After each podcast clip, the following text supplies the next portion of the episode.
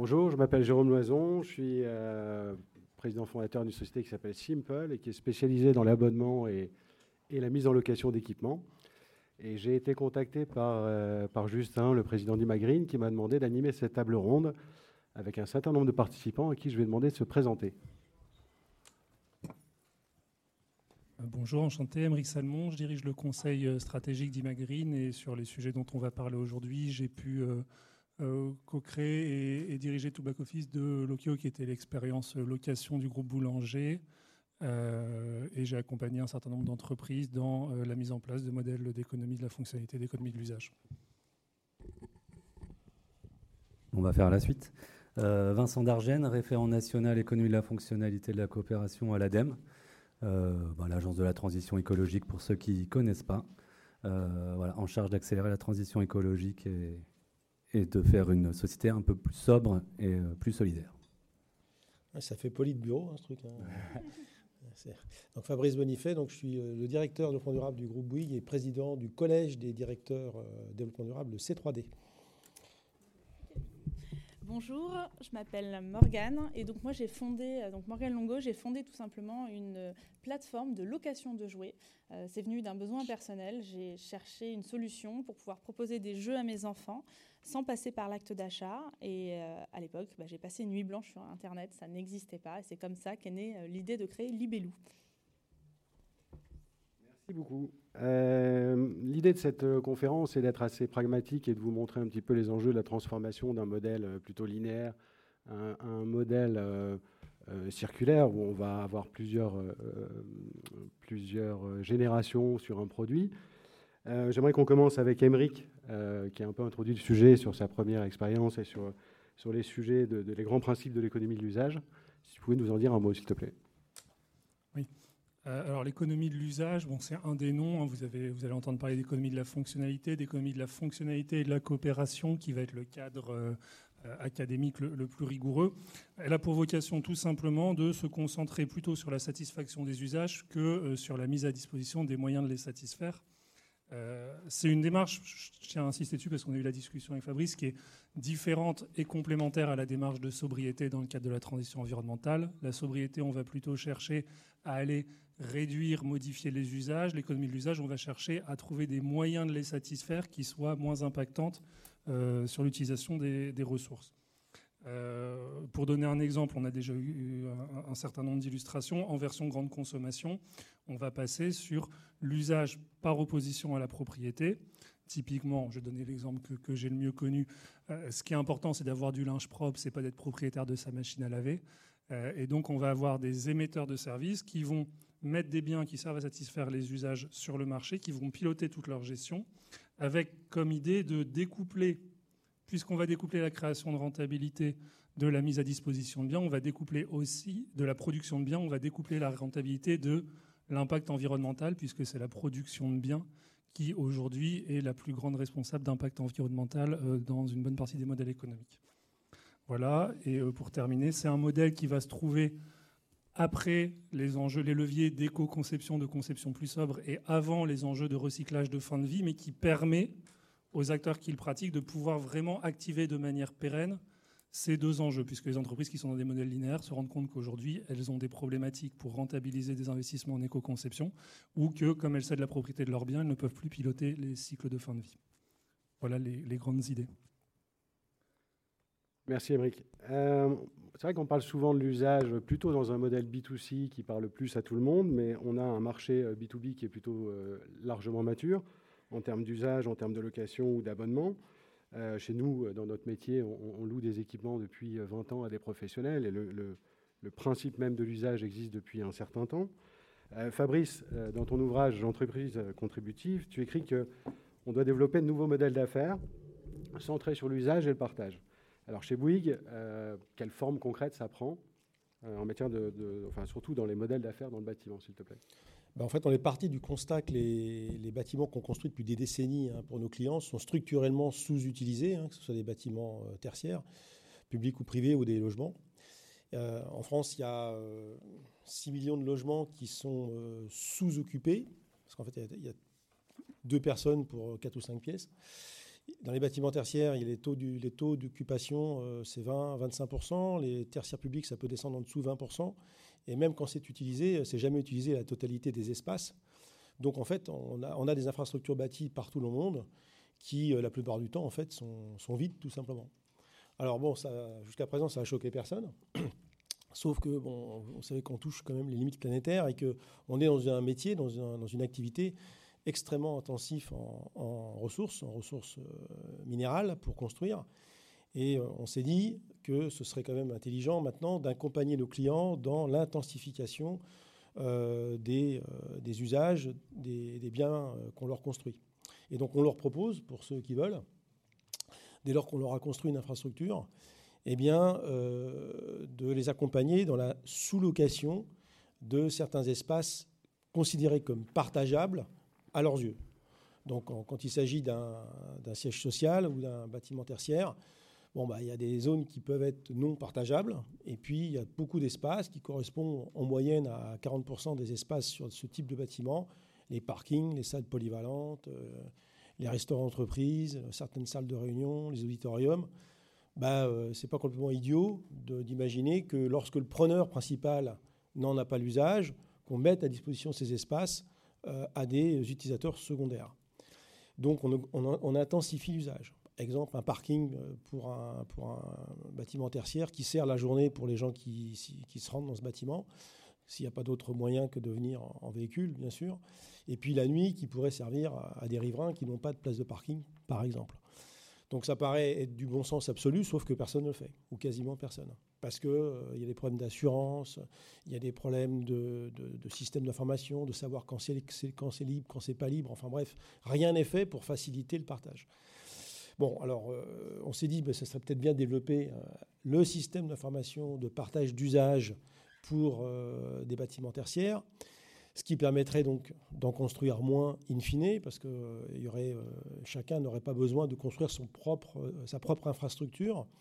Et petit à petit, au fur et à mesure de la renouvellement des infrastructures, si on arrive à doubler, ne serait-ce que ça, le taux d'utilisation des infrastructures, ben, on pourra ben, désartificialiser notablement nos villes.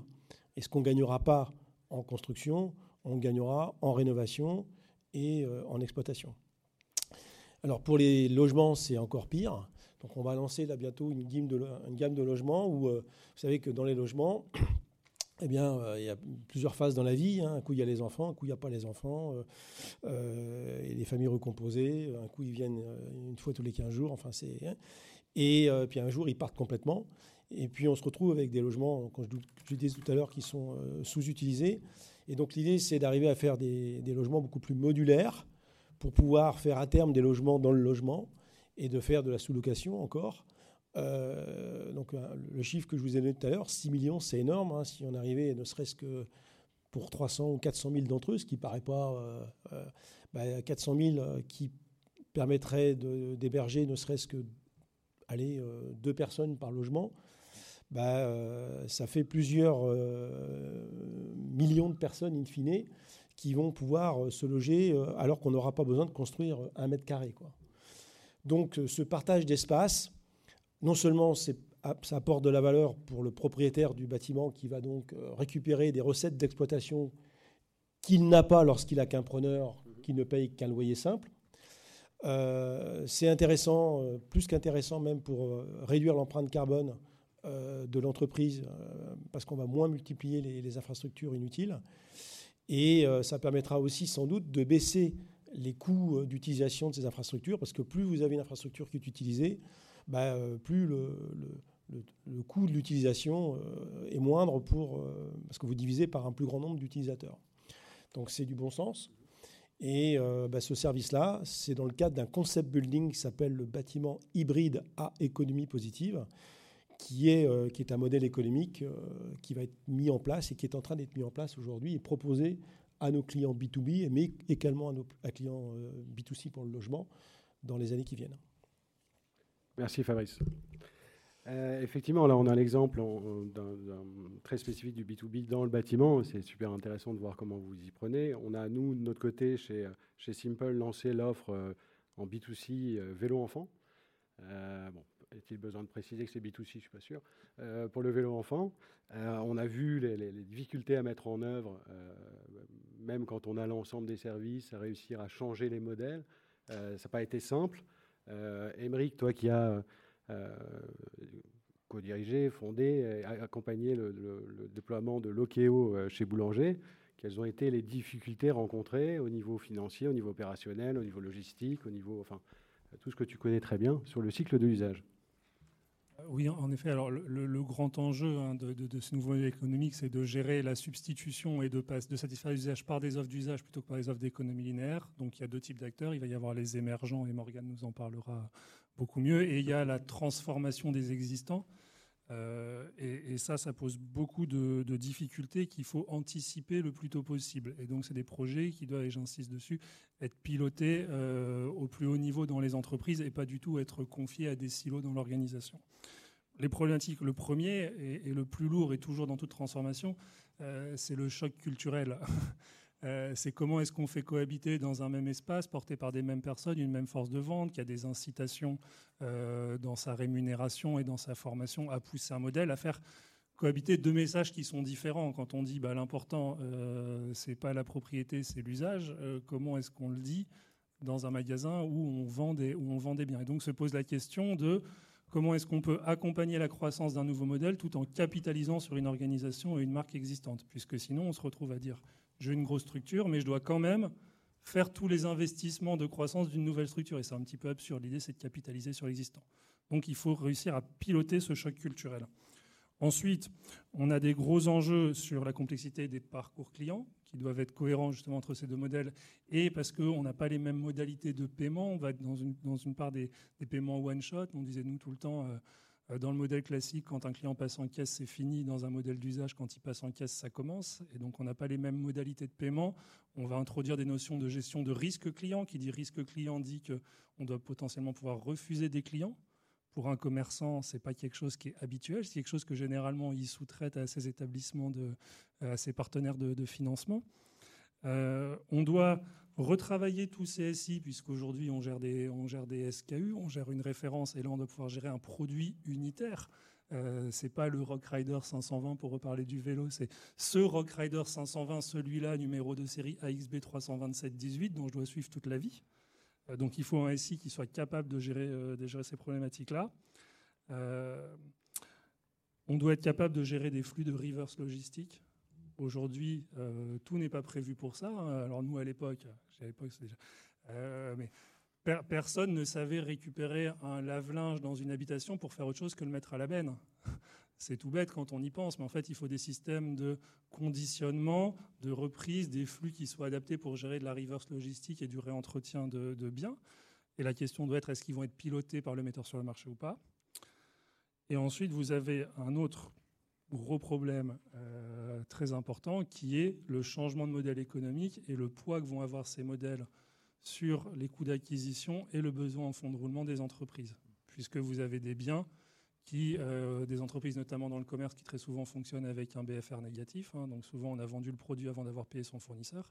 Et là on rentre dans des modèles où euh, on va lisser les revenus très fortement dans le temps. Et donc pour des gros, même pour des grosses entreprises, des modèles comme ça en toute petite taille peuvent très rapidement peser énormément sur, euh, sur, les comptes. Donc voilà, pour les, les, petits freins, et je vais laisser Morgane nous parler. Merci. Merci, Mike. Donc Morgane, effectivement, euh, Morgane de chez Libellou, euh, on se connaît bien, on est dans la même fédération du réemploi, dans la commission EFC, économie de la fonctionnalité et de la coopération.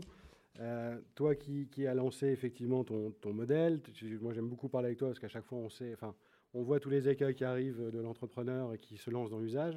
Euh, est-ce que tu peux nous parler un petit peu justement de, ta vie euh, un petit peu avant, quand tu as lancé, la vie aujourd'hui et la vie de demain?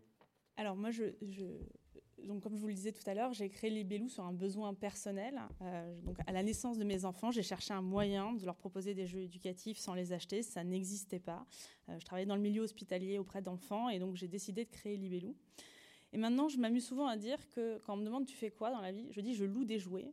Mais la simplicité de ce que je fais s'arrête à la fin de cette phrase.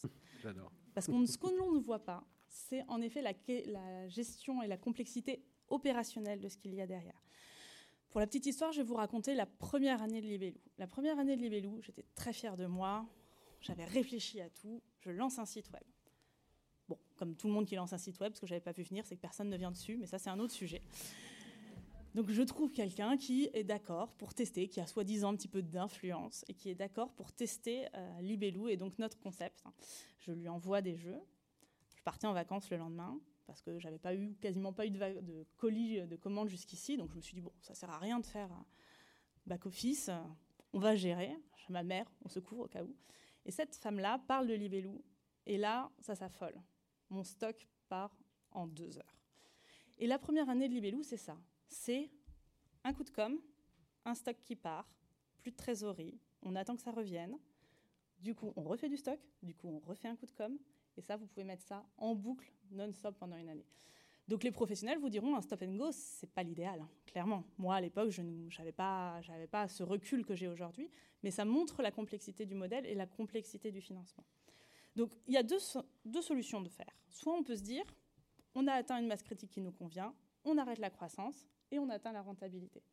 Soit on essaye de, vouloir développer au maximum l'activité, puisqu'on pense et on le sait que c'est les nouveaux modèles d'affaires qui vont permettre aujourd'hui euh, de répondre à tous nos enjeux.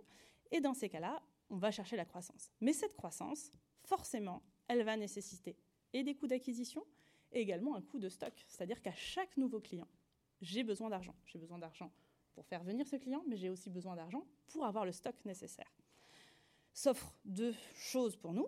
Soit on va voir les acteurs bancaires. les acteurs bancaires, aujourd'hui, ils n'ont pas de solution à nous proposer. Je vais vous donner deux exemples.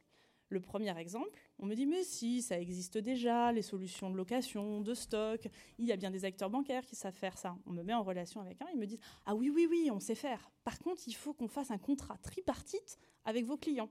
Donc, on va vous envoyer une feuille, il faut que vous les fassiez signer à vos clients. Euh, oui, mais moi, je fais du e-commerce, en fait. Je ne vais pas commencer à complexifier le parcours client, à leur demander trois signatures sur un bout de papier, ça ne marchera pas. Donc ça, on laisse tomber.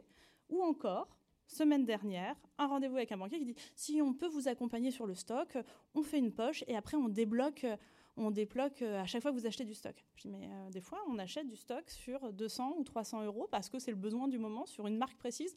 Ah bah non, on ne sait pas faire. Et donc aujourd'hui, on a cette complexité euh, d'accès au financement euh, sur nos métiers opérationnels qui sont la gestion de stock euh, liée donc, au, modèle. Et on a également, du coup, recours à ce qu'on appelle une levée de fonds. C'est d'ailleurs ce qu'on essaye de faire en ce moment et ce qu'on mène en ce moment avec une levée de fonds en equity qui va nous permettre de passer un certain step et permettre de régler en partie, sur une courte durée, ces problématiques financières liées à la croissance de l'entreprise. Merci Morgane. Je retiens toujours ta phrase que j'adore quand tu. Euh, merci. Effectivement, on le voit, quelle que soit la taille de, l'entreprise, que ce soit une start-up, effectivement, euh, enfin la start-up, euh, tu vas m'engueuler, 5 ans, c'est plus une start-up. on, on, voit sur des modèles courts, toi, où tu as des rotations assez rapides, même dans ce principe de financement, ce n'est pas forcément évident. On le voit chez Lokeo à l'époque, chez Boulanger, et pourtant c'est un grand groupe, mais des produits plus élevés avec des durées plus longues on, se heurte à la logique de financement et on voit qu'effectivement, le modèle existant bancaire, financier aujourd'hui ne correspond pas. Alors du coup, on se tourne vers l'ADEME. et puis on dit, Vincent, quel type de dispositif as-tu? Euh, Oui, on se tourne vers l'ADEME. Euh, euh, alors, ce qu'on essaye de faire à l'ADEME sur cette thématique, on parle d'un changement de modèle économique, hein, donc c'est des choses assez profondes quand même, c'est une transformation de l'entreprise, je le redis quand même. Euh, des aides directes ou indirectes, et c'est pas que du financement, c'est pas qu'un chéquier l'ADEME. Euh, je tiens à le préciser. je, le dis pour après, après la conférence. L'ADEME, elle intervient à différents niveaux. Elle intervient sur beaucoup, beaucoup de thématiques. vous entendez peut-être un plus parler en ce moment quand on parle de sobriété ou autre. On intervient sur la plupart des thématiques, ça peut être le bâtiment, la mobilité, l'habiter, l'alimenter, etc. Et sur les modèles économiques, en fait, là, on essaye, nous, à notre niveau, euh, de, faire monter en puissance euh, l'économie de la fonctionnalité ou l'économie de l'usage. On n'est pas dogmatique. Euh, le but, c'est d'avancer. c'est d'aller soit sur des aides individuelles, et donc là, ça dépend Euh, des fonds qu'on a aussi. Hein, on se bat tous euh, à notre niveau pour avoir des fonds. Donc moi, je me bats avec ma collègue sur le changement de comportement et dans notre service qui est la consommation responsable. et donc, suivant les régions, donc c'est nos directions régionales hein, qui sont la colonne vertébrale de l'ADEME, il peut y avoir des fonds, du fonds économie circulaire.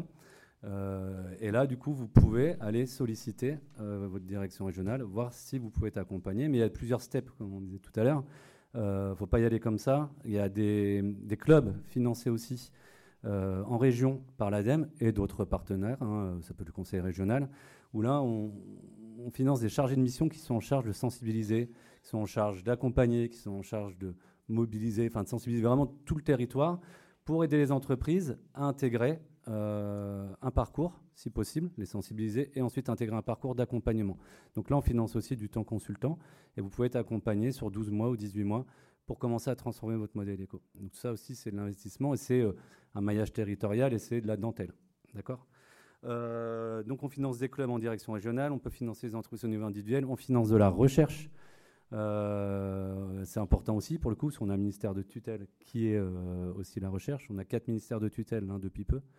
Euh, le ministère de la Transition écologique, je ne fasse pas de bêtises, le ministère de la Transition énergétique, le ministère de la Recherche, et certainement aussi bah, du coup, le cabinet de la Première ministre avec la planification écologique. Donc voilà, mais je n'ai pas encore rencontré tout le monde. Et euh, donc du coup, voilà. Et au niveau national, on essaie de créer de la cohérence et de communiquer aussi, euh, de travailler sur bah, la définition, voir comment on peut rester cohérent et garant d'un modèle économique sans non plus ce que je disais tout à l'heure, être dogmatique, essayer de l'ouvrir à un maximum de gens, le vulgariser, ce que c'est que l'économie d'usage ou l'économie de la fonctionnalité. Et on met aussi des actions au niveau national. Là, on lance euh, demain un accompagnement grand groupe. Donc, comme je vous parlais de l'accompagnement sur 12 ou 18 mois euh, de plusieurs entreprises, souvent plus TPE, PME, nous, dans notre scope, on est à plus de 500 entreprises reconnues accompagnées. D'accord? Déjà, hein, pour le coup, il y en a certainement plus. Il y en a qui le font sans le dire, il y en a qui le font sans le savoir. Euh, là, le but, c'est de travailler avec des grands groupes. Donc, on peut en citer quelques-uns euh, Suez, Engie, BASF, des petites entreprises, Carrefour, euh, qui vont, pour le coup, à partir de demain, être accompagnés pendant 18 mois par des consultants, dont à ma gauche d'ailleurs. Et, donc, voilà, et, voir un peu, parce qu'il y a quand même la partie recherche, comment on accompagne ces grands groupes qui sont avec des dizaines de milliers de salariés, une atomicité, de l'inertie, etc., voir comment on peut les accompagner sur 18 mois. Donc voilà, euh, on travaille aussi sur les territoires avec Coopter. Je vous invite à aller sur le site euh, ADEME, sur la librairie ADEME. Maintenant, pour le coup, les, sites ont bien été refaits, je trouve. Et sur Agir pour les entreprises et ou les collectivités et ou les citoyens, euh, vous avez votre page qui est dédiée et vous pouvez voir un peu, avoir les informations sur les, contacts en région, etc. C'est comme ça, je, toi, je pouvais parler beaucoup en fait. Oui, je sais. parce qu'on a animé Vincent était l'invité de la, commission EFC euh, chez Aircube euh, la dernière fois. effectivement, je sais que tu peux en parler longuement. Je sais que tu nous donnes des bons plans et c'est toujours bien. Donc, si j'ai bien retenu, il faut être voir pour de l'argent. je ne rebondirai pas. je ne vais pas engueuler, c'est pas grave. je plaisante. effectivement, les institutions publiques sont, présentes. Euh, on, a quand même un problème de modèle, d'un modèle où on est plutôt sur une logique de, produit, une vente linéaire, je vends un produit, j'ai une marge. On bascule dans le monde de l'usage sur euh, une logique de cycle, des solutions qui reviennent avec un réemploi. Euh, forcément, on est face à des, euh, indicateurs financiers qui ne correspondent pas, à des, logiques économiques qui ne sont pas connues des interlocuteurs financiers. bon, j'ai un peu un peu spoilé la réponse, mais Fabrice et, et Émeric, selon vous, est-ce qu'aujourd'hui nos, institutions financières sont, capables de répondre aux enjeux euh, d'une manière ou d'une autre? Je vois que alors bon, la réponse était un petit peu spoilée, euh, c'est à 99% non. Euh, il existe quand même une possibilité qui est si vous êtes un énorme faiseur, que vous avez des volumes qu'aucune entreprise n'a jamais fait dans ces modèles-là, de pouvoir titriser vos créances clients. Comme ça, on parle d'ingénierie financière, mais donc c'est une solution qui n'est absolument pas euh, pratico-pratique, mais c'est celle qui finit par être proposée euh, du fait de, de l'inexistence d'autres solutions. Euh, donc effectivement, il y a un vrai besoin aujourd'hui que les opérateurs financiers puissent mieux valoriser la valeur de cette activité-là pour être capables d'apporter des solutions de financement adaptées. Une un, des exemples qui est très simple, c'est euh, la capacité à valoriser sous forme d'un équivalent. Alors je suis je rentre un peu dans l'ingénierie financière, mais au bilan, aujourd'hui, vous avez des stocks ou des créances clients. Euh, quand vous avez un produit qui est mis en location dans le cadre d'un contrat qui n'est pas avec une option d'achat, du coup qui ne rentre pas dans la réglementation du crédit, euh, ça n'existe pas sous forme d'une créance client. Donc vous avez toujours du stock, mais vous n'avez pas de créance client en face. Or, vous savez qu'un financier, aller chercher de l'argent pour financer un poste de créance client, c'est un petit peu plus facile que pour financer un poste de stock. Euh, donc, euh, ça fait partie, par exemple, euh, des, lignes qui pourraient être intéressantes de dire comment est-ce que on va créer une notion équivalente à la créance client, qui n'aura pas exactement le même sens juridique, mais qui correspondra à un client qui a un produit en usage dans le cadre d'une offre d'usage, et donc qui a un engagement d'apporter des cash flows futurs. Ça pourrait être donc la piste principale, en tout cas en, en grande consommation. Alors, bon, c'est le nerf de la guerre. De toute façon, si on n'arrive pas à trouver cette ingénierie, on ne va pas y arriver. Je vous donne un exemple. Hein. On travaille sur un concept building avec l'ESSEC du bâtiment banque de matériaux cette fois-ci. Donc là, il s'agit euh, de la fonctionnalité des matériaux constitutifs d'un ouvrage. Aujourd'hui, quand on, une maîtrise d'ouvrage achète un, ouvrage, quel qu'il soit, hein, euh, il achète un usage avant tout en réalité. Hein. Ils sont fous d'être propriétaires du béton, de l'acier, euh, du plâtre, euh, etc. Ils s'en foutent complètement. Surtout que la plupart du temps, en fin de vie ou lors des grosses rénovations, bah, ça va, il sait que ça va lui coûter de l'argent de se débarrasser de tout ça en tant que maîtrise d'ouvrage, compte tenu de la responsabilité aujourd'hui du propriétaire. Et euh, donc, euh, nous, ce qu'on envisage de faire, mais pour l'instant, on ne l'a pas encore fait, du fait de la, difficulté d'ingénierie financière, c'est de dire, voilà, demain, on, vous propose toujours un ouvrage, mais les industriels vont rester propriétaires des, euh, des équipements du second œuvre et même, et même de l'ossature, euh, parce qu'on estime que euh, si on arrive à faire en sorte que ces équipements puissent être thésaurisés sur un bâtiment construit pendant X années et qu'on pourra les récupérer en fin de vie ou lors des grosses rénovations pour pouvoir les réutiliser pour continuer de construire autre chose, bah, ça sera moins de gaspillage d'énergie grise et, de, ressources minérales et on n'aura pas besoin d'aller chercher des ressources primaires en permanence pour toujours euh, construire ou euh, aménager la ville. Mais une fois qu'on a dit ça, se pose euh, la question du financement initial, que vous soyez en travaux, en rénovation ou en travaux neufs. Initialement, c'est bien le constructeur qui va devoir acheter ses, acheter ses, équipements et ses matériaux.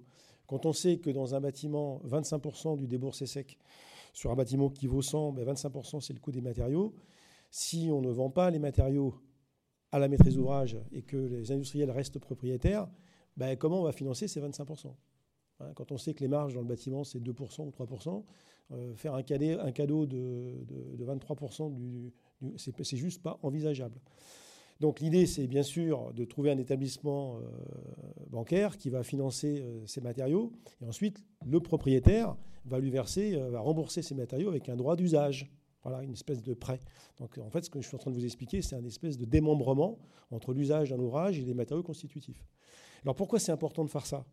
C'est important de faire ça parce que aujourd'hui, notre industrie, l'industrie du BTP, c'est 42 euh, ben, millions de tonnes de déchets du bâtiment produits tous les ans, source ADEME. Euh, donc c'est juste énorme, avec des taux de réemploi, tenez-vous bien, on est quand même à la, porte, à la, veille de la fin du monde, hein, euh, on est avec des taux de remploi de moins de 1%. Donc quand, on construit des trucs comme ça, là, en fait, on réemploie moins de 1% en fin de vie des bâtiments. Et le recyclage, il est à, peine à 60% pour les pondéreux. Donc ça veut dire qu'il y a des millions de tonnes qui, depuis des décennies, ben, finissent en déchets ultimes dans des centres d'enfouissement, alors qu'on pourrait, euh, bien entendu, euh, les réutiliser si ça avait été conçu pour être réutilisé, réemployé. C'est juste, euh, alors ça c'est à l'échelle de la France, alors je ne dis pas à l'échelle planétaire, c'est juste une gabegie euh, exceptionnelle.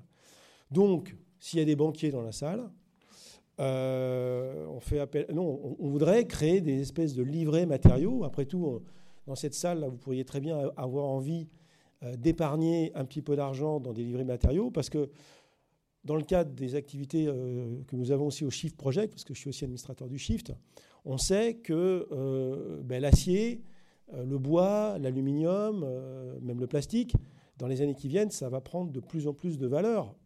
C'est pas compliqué de savoir pourquoi. Donc, il serait peut-être temps d'arrêter de gaspiller ces matières premières, d'arrêter de penser que le recyclage ne sera que la seule voie, parce que le recyclage, c'est déjà une défaite compte tenu du coût énergétique de la récupération de ces matières premières, du retraitement et de la réutilisation dans les circuits industriels.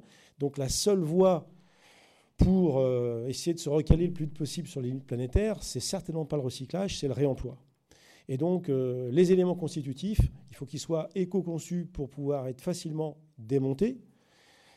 Il faut que pendant leur durée de vie, euh, ils puissent avoir une traçabilité numérique pour qu'on sache où ils sont. Et que ceux qui les ont fabriqués une première fois en restent propriétaires pour ensuite faire en sorte que ces éléments constitutifs puissent être réemployés dans d'autres bâtiments forever. On appelle ça le design forever. Et ce n'est pas la science-fiction que je vous dis, là, parce qu'en France, ça ne se fait pas, pas du tout, ou quasiment pas. Aux Pays-Bas, cette notion d'urban mining sur des bâtiments, ça commence à venir.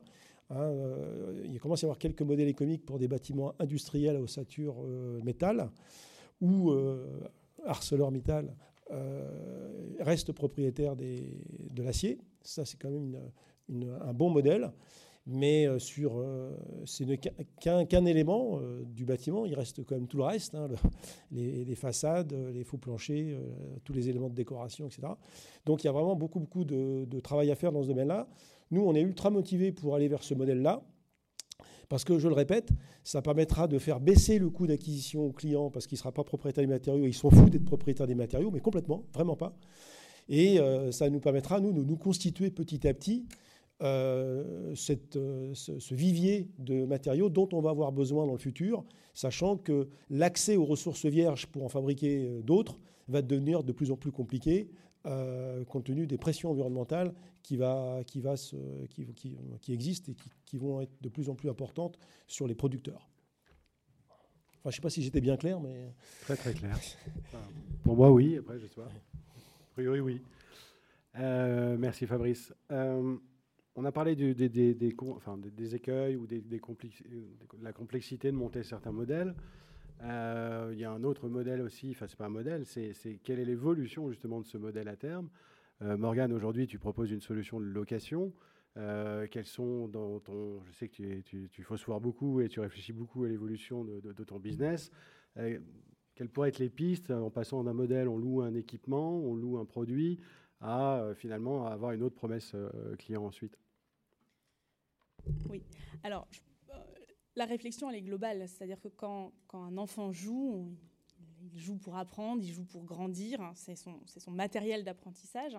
Euh, l'idée, bien évidemment, c'est pas de se contenter de fournir le matériel, mais d'accompagner plus globalement la parentalité avec une offre plus globale sur la parentalité, le conseil, le conseil du bon jeu au bon moment. Et c'est vers ça qu'on va, qu'on va tendre, puisqu'en en tout cas, comme on le dit, euh, ça ne peut se, construire qu'avec une offre servicielle autour. Euh, on, croit beaucoup au service. Mais je, tiens à préciser vraiment euh, l'impact positif de ce modèle, parce que prenons l'exemple que nous, on connaît bien, qui est celui du jouet.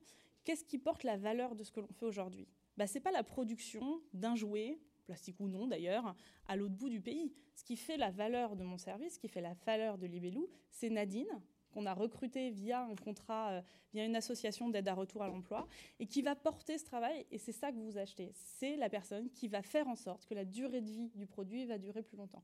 Et là, on déplace un petit peu la logique, c'est-à-dire que vous n'achetez plus une production délocalisée, vous achetez du travail euh, fait en France.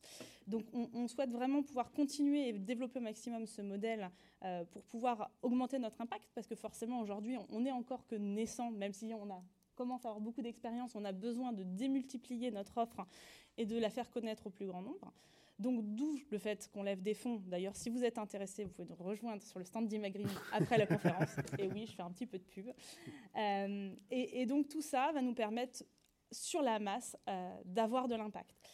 Et on va continuer également à aller au bout de nos engagements et de continuer à travailler sur notre impact, tout en travaillant sur un bilan carbone pour pouvoir mesurer au maximum ce que l'on fait et euh, pouvoir réduire au maximum les externalités euh, négatives qui peuvent rester euh, sur ce modèle-là.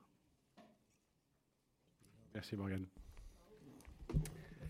on, a, on a fait un peu, enfin on a balayé un peu effectivement les, différents sujets de, la roue de l'usage, les différentes étapes de la prospective.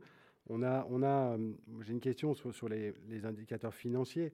parce que c'est vrai que quand on, change de modèle, eh il faut changer la façon de le constater et, aussi la façon de, de, communiquer auprès des tiers. Émeric, peut-être d'abord, est-ce que tu peux nous en dire un petit peu, et Vincent peut-être après? Oui, très vite. Avant, je voudrais juste rebondir sur un propos qu'a introduit Morgane sur le sujet. Le, le sujet, c'est bien qu'on parle de modèles euh, qui sont hautement plus performants en termes de conciliation de la rentabilité et de la performance environnementale. Euh, et donc, il faut le faire. Et donc, on ne s'adresse pas qu'aux banquiers, on s'adresse aussi à tous ceux qui veulent proposer de nouveaux modes. Euh, commencer à travailler dessus et aller voir déjà maintenant vos banquiers parce que plus ils vont avoir de demandeurs de solutions de financement, plus ils vont aussi eux-mêmes bouger. Et ça sera beaucoup plus efficace que, que nos, actions, nos actions à nous. Euh, voilà, dans les, indicateurs euh, financiers, extra-financiers, on, va le faire rapidement pour vous laisser du temps sur les questions. Euh, il y a un indicateur qui devient très important qui est celui de la valeur vie client.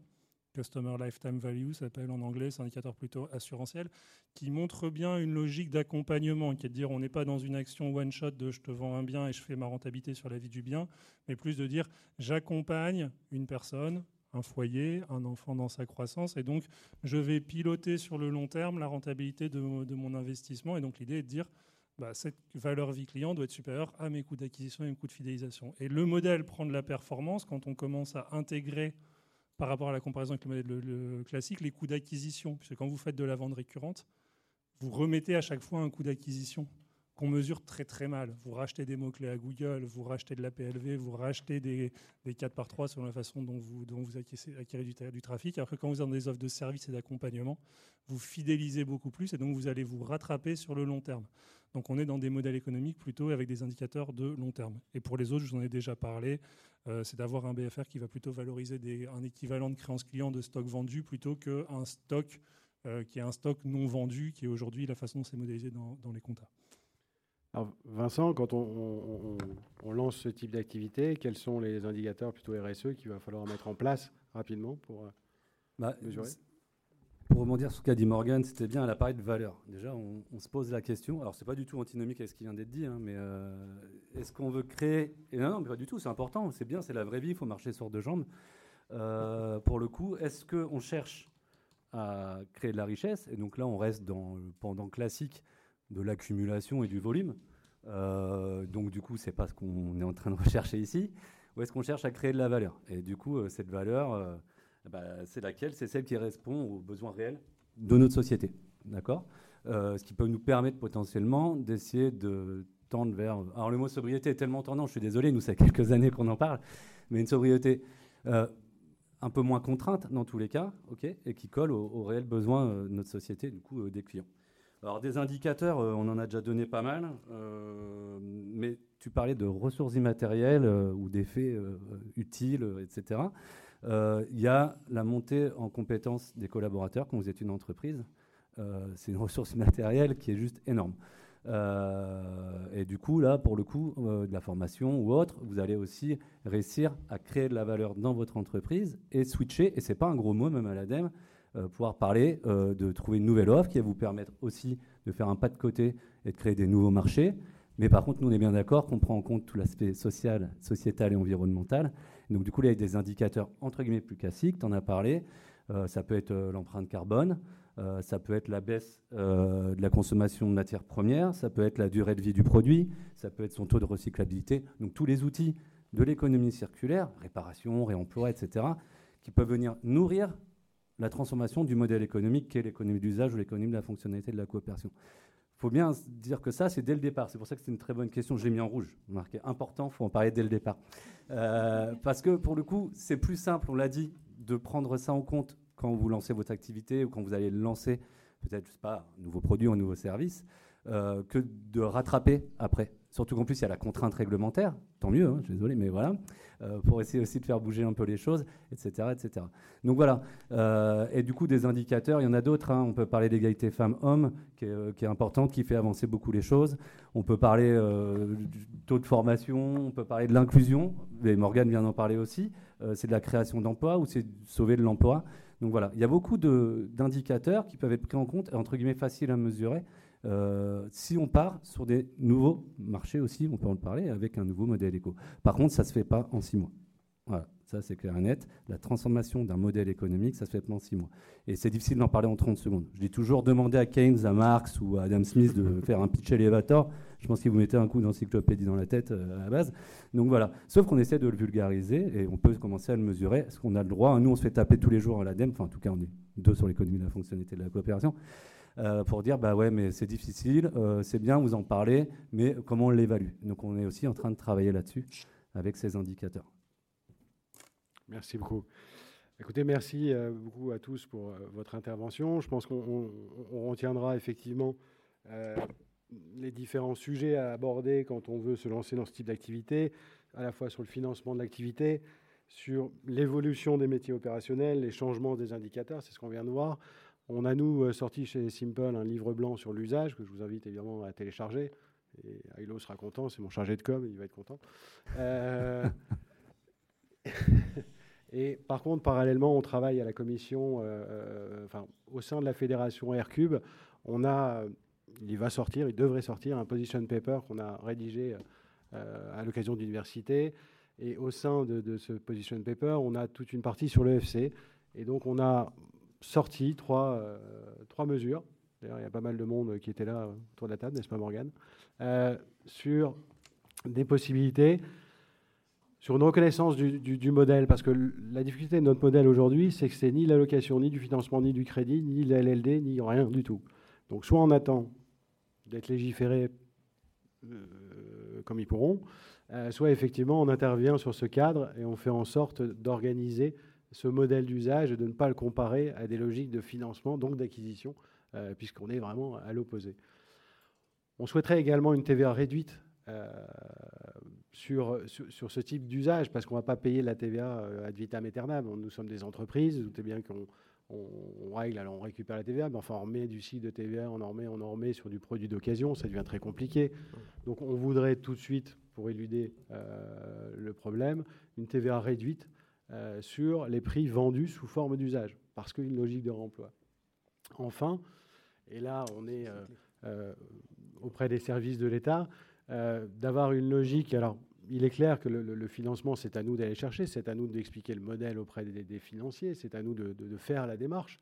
Mais à un moment donné, si l'État pousse sur une caution solidaire d'une forme ou d'une autre, de BPI ou autre, on pourrait accélérer le financement du stock et du BFR et permettre à Morgane de louer plus de jouets et à moi de louer plus d'équipements et d'avoir plus de produits en réemploi et à réutiliser. Parce qu'aujourd'hui, l'enjeu est là. Est-ce qu'on a encore quelques minutes pour des questions ou pas de questions? On n'a pas vraiment quelques minutes? On s'en va? On peut dire... Pardon. Bonjour.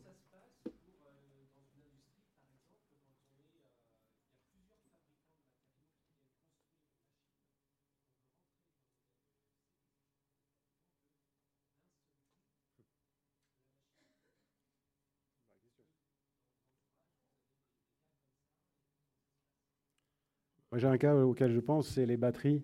Euh, sur des, euh, il y a des solutions aujourd'hui de batteries qui sont louées par la même personne, le produit et la batterie, mais on est quand même dans un produit qui est intégré dans un autre. Mais sur l'industrie, je laisse peut-être répondre, Fabrice. De toute façon, il va falloir qu'on sache le faire, hein, parce que tout, tout, le monde ne va pas basculer euh, entre le 30 septembre et le 1er octobre. Donc, cette gestion de la complexité de ceux qui vont s'y mettre et puis ceux qui vont attendre un peu. Euh, on va être dans une période de transition. Et l'histoire de la TVA est très importante. Je peux en dire un mot.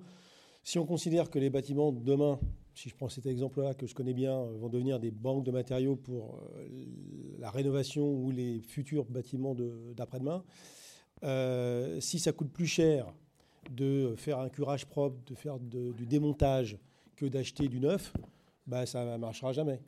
Et aujourd'hui, comme hélas, la matière première, malgré l'augmentation du coût des matières premières et de l'énergie, reste encore euh, inférieure euh, au coût de main-d'œuvre euh, nécessaire pour le démantèlement, le démontage, ben, la compétitivité entre le neuf et, l'ancien n'est pas assurée. Donc, donc c'est pour ça que cette histoire de TVA, c'est vraiment la clé pour que ça démarre. Alors après, effectivement, il y aura des industriels qui vont rentrer plus rapidement dans ce modèle d'usage par rapport à d'autres industriels.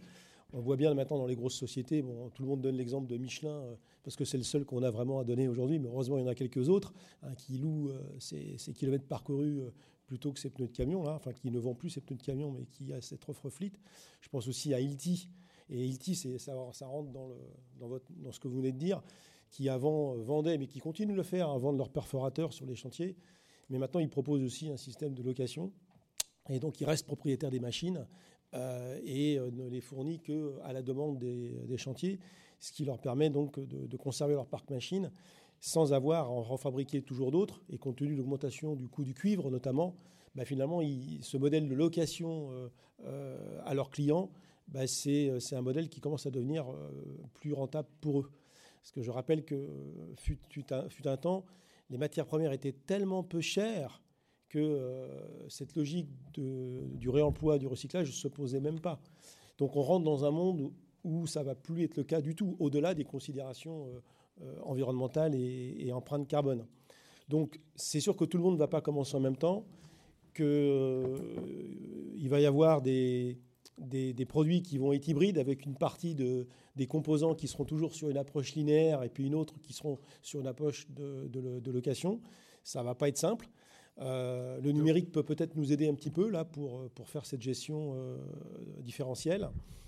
Mais euh, ce qu'il faut surtout faire comprendre aux industriels, c'est que l'époque de la possession, du volume, de l'accumulation euh, et, de la sous-utilisation, parce que ça n'a pas été dit ici, mais on ne peut pas tout dire en, une table ronde, mais ce qui est quand même terrible dans le monde dans lequel on vit, c'est qu'on a accumulé, comme dit un Souchon, des avoirs plein nos armoires, avec des taux d'utilisation qui sont ridicules. Ridicules. Et, euh, et, donc on a beaucoup stocké, on continue de beaucoup stocker des choses dont on ne sert jamais. Et euh, au-delà de la place que ça prend, c'est la planète qu'on est en train de, complètement détruire. Merci.